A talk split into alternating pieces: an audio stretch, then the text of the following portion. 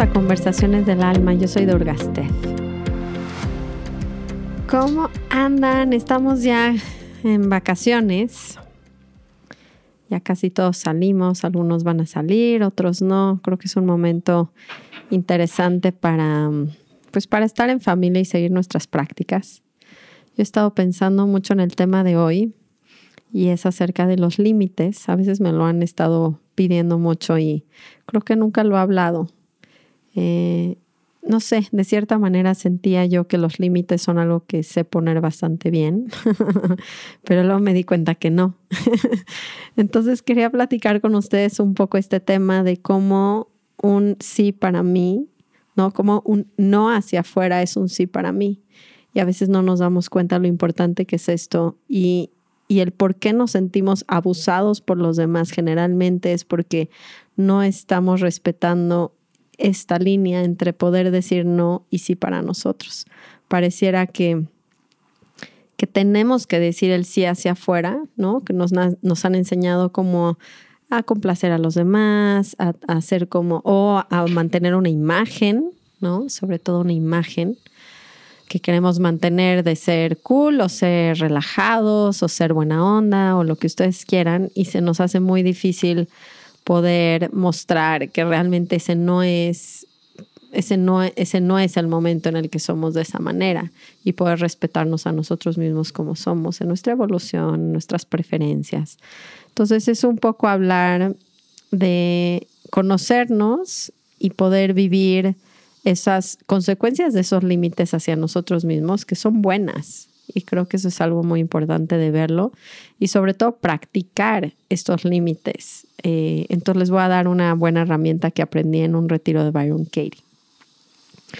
Muy bien, entonces em, vamos a empezar. Vamos a, no sé qué tan largo va a ser el capítulo de hoy, pero sí quería darles esta técnica eh, y que observáramos eso antes de cerrar el año, de poder ver bien qué está pasando con esos límites y por qué me siento abusado a veces, ¿no? Y, ver si este abuso realmente está viniendo de mí mismo hacia mí al no respetar eh, en dónde estoy parado en ese momento y quién soy en ese momento y aceptarme tal y como soy. Entonces tomen un espacio para sentarse o para seguir nada más haciendo lo que estén haciendo de una manera consciente y vamos a tomar nuestras tres respiraciones. Voy a inhalar profundo. Exhalo. Inhalo. Exhalo. Última vez inhalo. y exhalo.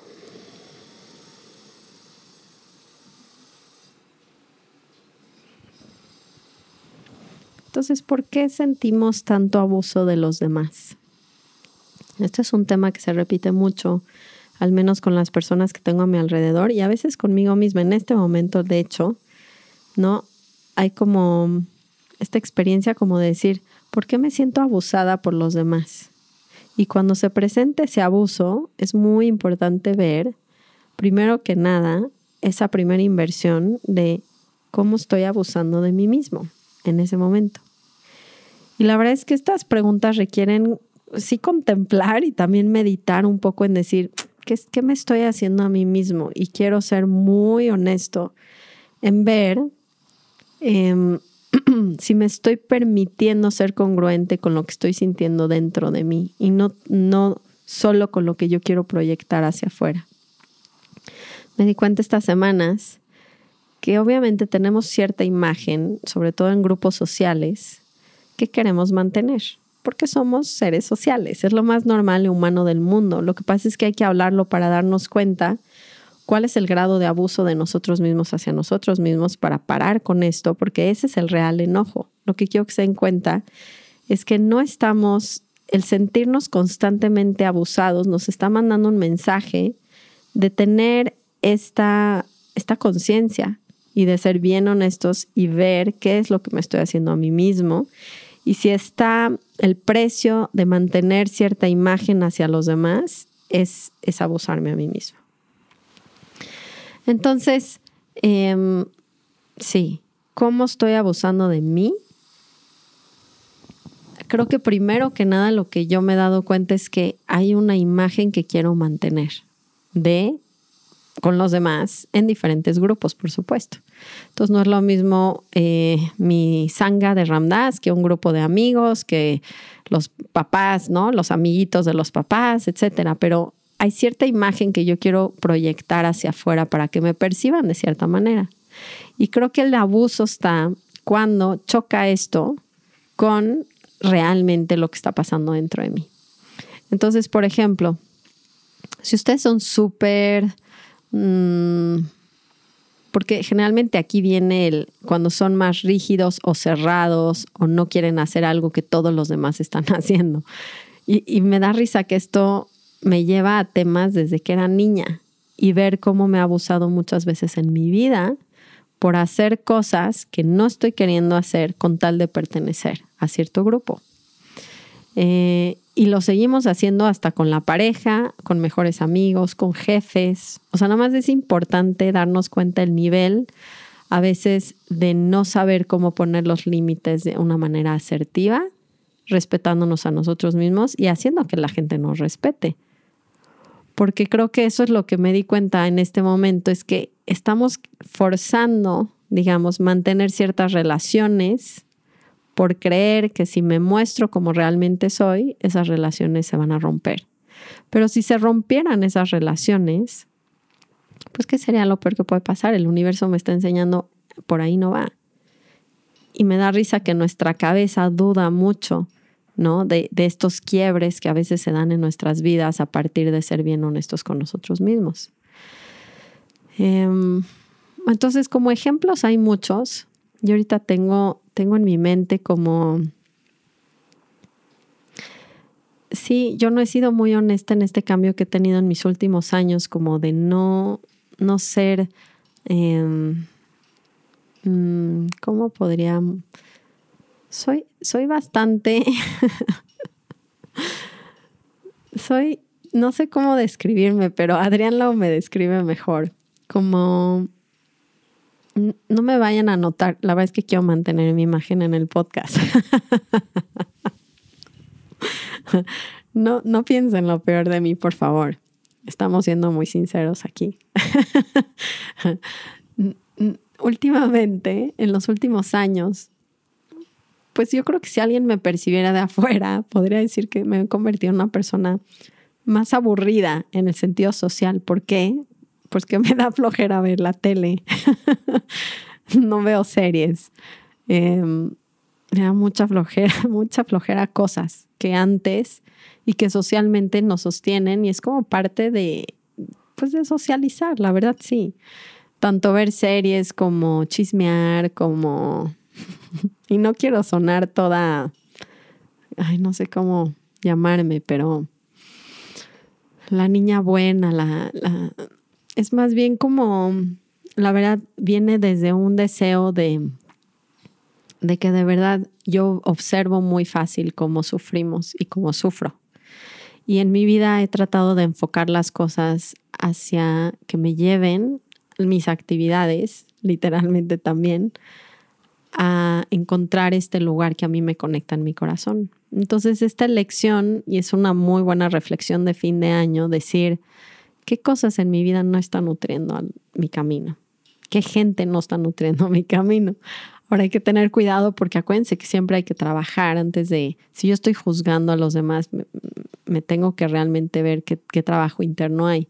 Pero una vez que trabajamos, y esto es obvio, hay ciertas amistades que no se van a quedar con nosotros porque ya estamos en una diferente frecuencia, no mejor, no más distinta.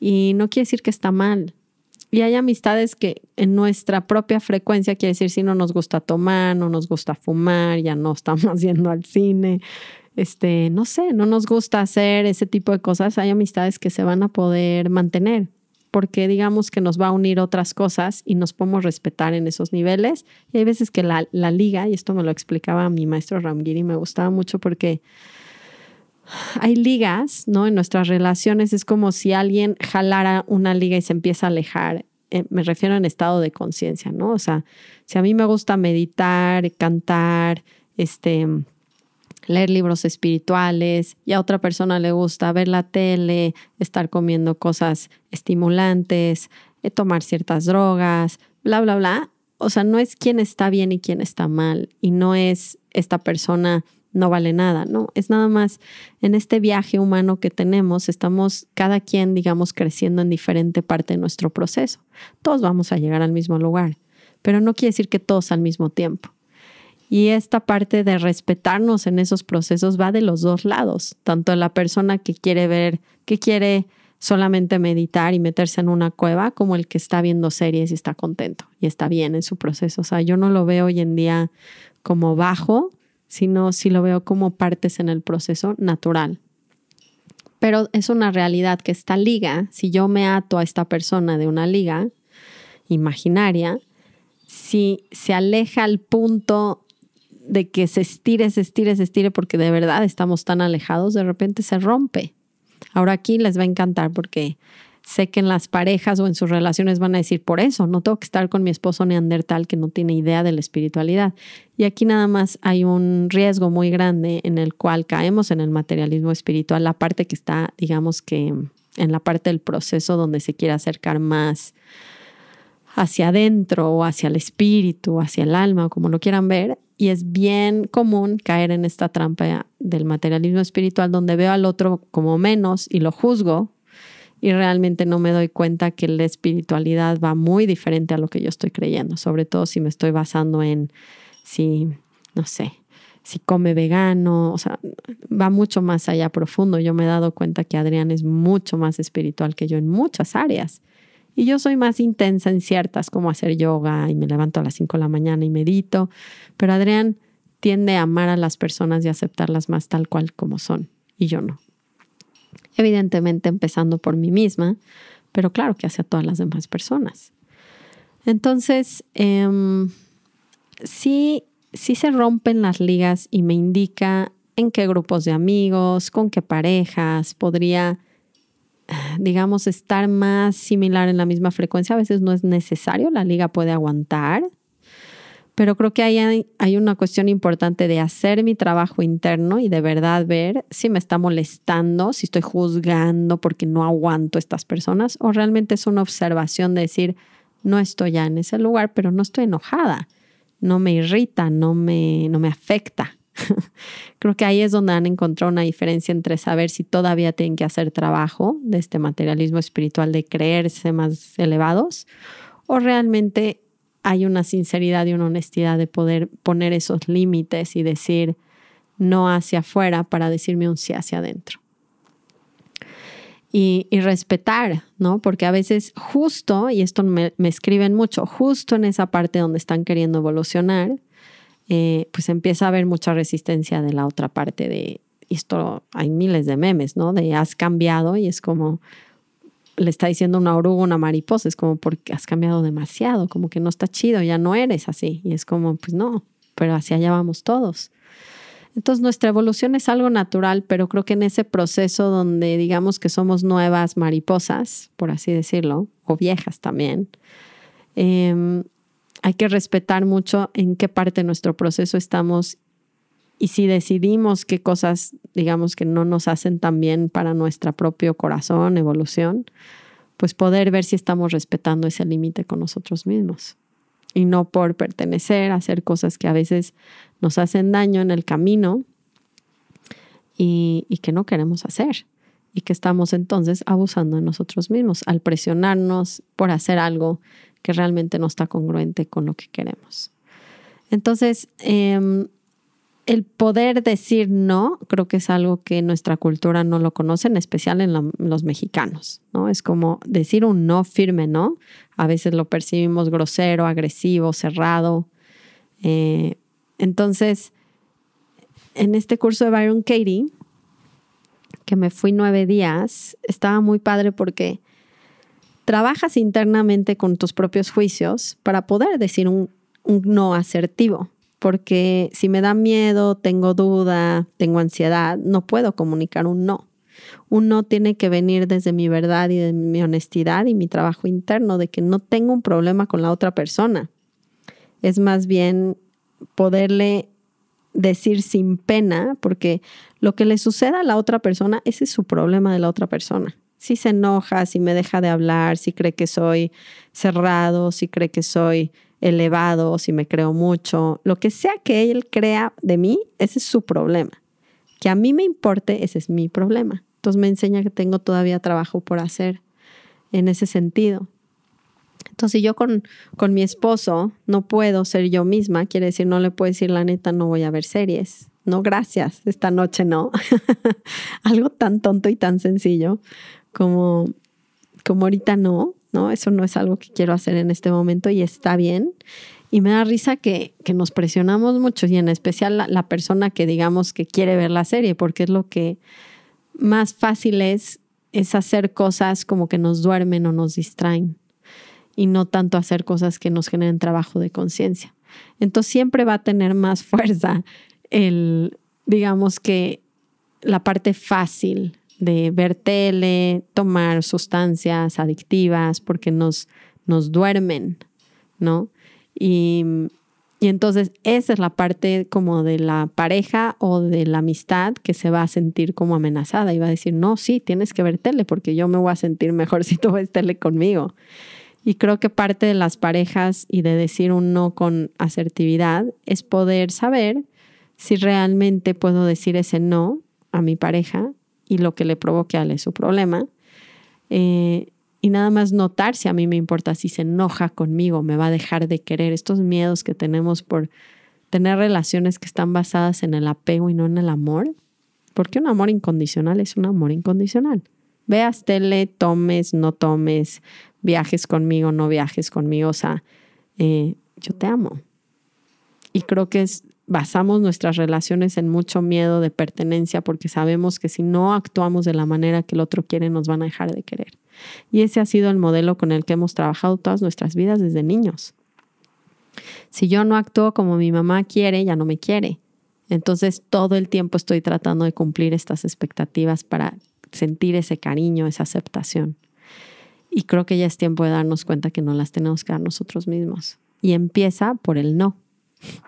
Porque si no planto el no, pues no puedo darme esa aceptación hacia mí mismo de quién verdaderamente soy, de lo que realmente quiero hacer. Está bien duro. Es una gran, para mí es una gran reflexión de fin de año, es ver si estoy ejerciendo estos límites o no y cómo estoy marcando estos límites con un amoroso no. Y entonces en el retiro de Byron nos enseñaba estas frases que estaban buenísimas. La verdad ya no las tengo, pero me aprendí creo que dos. Y era, pónganle que alguien les está pidiendo dinero. Esto pasó a alguien, me gustó el ejercicio porque era como el típico familiar que le pedía dinero siempre y acababa por darle y no le podía decir que no. Entonces pasa esta señora y le dice, vas a aprender a decirle, te entiendo y no. Era, era muy buen ejercicio, como yo se lo hago mucho a mis hijas, porque luego le damos vueltas a eso, a ese no. es como, no, no, no, nos mentimos, mentimos. O sea, ¿por qué no podemos decir un no? Un no con amor. Y entonces la otra frase que me aprendiera, te quiero mucho, te amo y no. Y no. Está buenísimo. Está realmente increíble que mis hijas se pongan loquísimas conmigo y me digan, mamá, es que si no me compras ahorita el juguete, me voy a morir porque bla, bla, bla, y se ponen como locas y es, sí veo que es importante para ti y no. Y se van a volver locos, o sea, va a haber resistencia, no estén esperando que esto sea como, a la gente no le gusta, a nadie le gusta estos límites pero creo que es bien importante dárnoslos a nosotros mismos. El no hacia afuera es un sí hacia adentro y se siente bien.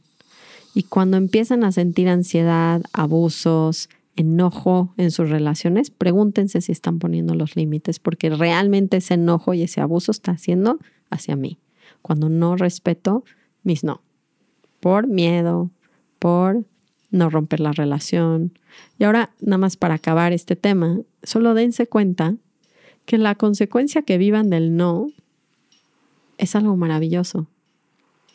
Si mi pareja me deja porque yo no quiero ver series, ni tomar alcohol, ni no sé qué pase, pero empieza a ver mucho esto. Yo con Adrián lo empecé a notar mucho antes, ¿no? O sea, a mí el yoga me, me provocó, ¿se acuerdan que les dije que yo tomaba mucho alcohol? Me provocó dejar de tomar siete años una gota, o sea, me dio una cruda de un siete años. No podía tomar alcohol, de verdad no, o sea, era algo que no lo podía ni oler. Y si no tengo una pareja que pueda respetarme en ese no, ¿para qué quiero tener esa pareja?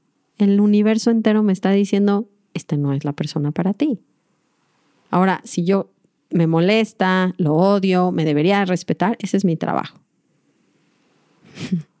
El que yo crea que él me tenga que respetar, ese es mi trabajo. Si él no me respeta, ese es su trabajo, pero que a mí me afecte es mi trabajo. Dense cuenta nada más de eso en sus relaciones.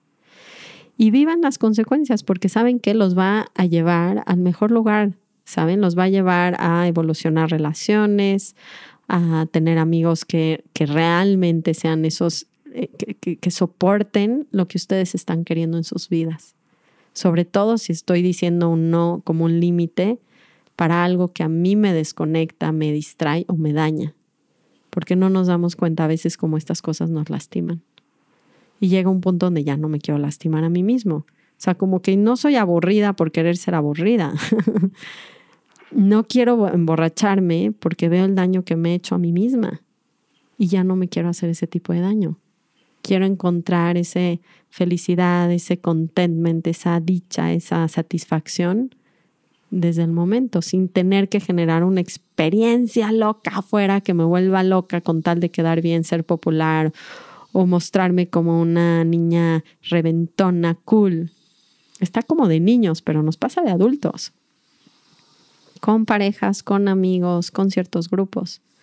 Y creo que ya es hora de validarnos, aceptarnos y amarnos en nuestra evolución, respetar nuestro proceso y entender que hay ligas que se van a estirar y se pueden mantener por muchos años. Y hay ligas que se van a tener que romper. Y me va a llevar a mi mejor lugar. Todo desde el amor, todo desde mi trabajo interno para no caer en estos juicios de yo ya soy mejor, pero desde una observación, estoy en otro lugar, esto es lo que yo quiero, si tú puedes respetar donde yo estoy, está increíble. Yo te respeto a ti. Yo no le digo a nadie que no vea televisión, ni series, ni que no tome, ni que no fume, ni que haga nada. Pero entonces hay que estar con personas que puedan respetar también nuestro proceso.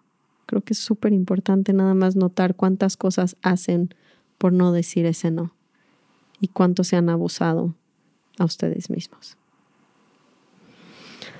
Entonces es un tema, la verdad es que yo no me había dado cuenta, no me había dado cuenta esos momentitos que me da pánico dejar de ser esa persona para el otro. Y entonces a veces me importa más lo que piense el otro que, yo, que lo que yo estoy realmente queriendo. Em, está buena reflexión entre parejas, entre amigos, familia, y empezar a, a tomar más congruencia con nuestra propia voz. Les grabo pronto. Em, los quiero mucho. Espero que les haya servido. Espero que no haya sido muy duro y he sido claro. Y, contemplen las diferentes como partes de este proceso y tengan cuidado con ver realmente si estoy juzgando a los demás o si estoy observándolos. De nuevo, la diferencia va a venir en si mi causa eh, repele, eh, como, ay, ellos no son suficientes. Todos estos son juicios. La observación siempre viene cargada de compasión porque entiendo en dónde está la otra persona. Entonces no me quieren hacer daño, no se quieren hacer daño, nada más no saben de otra manera. Entonces, chequen eso, cuiden, eh, tienen esa banderita roja. En analizar sus límites es primero ver si les hace falta trabajo interno para poder ver desde el amor a los procesos de los demás, incluyendo el de ustedes mismos. Y saber además que hay tres pasitos para adelante, uno para atrás, o sea, todo el tiempo cambia mi proceso y por eso tengo que estar checando internamente y ver si estoy siendo congruente en la parte del proceso en el que esté, porque cambia. Bueno, un gran tema. Difícil a veces, pero creo que hay que tocar esos límites. Acuérdense, te amo y no. Te entiendo y no. Te escucho y no. Y vamos a ver cómo se siente eso dentro de ustedes. Los abrazo muchísimo. Los quiero. Y nos vemos muy pronto.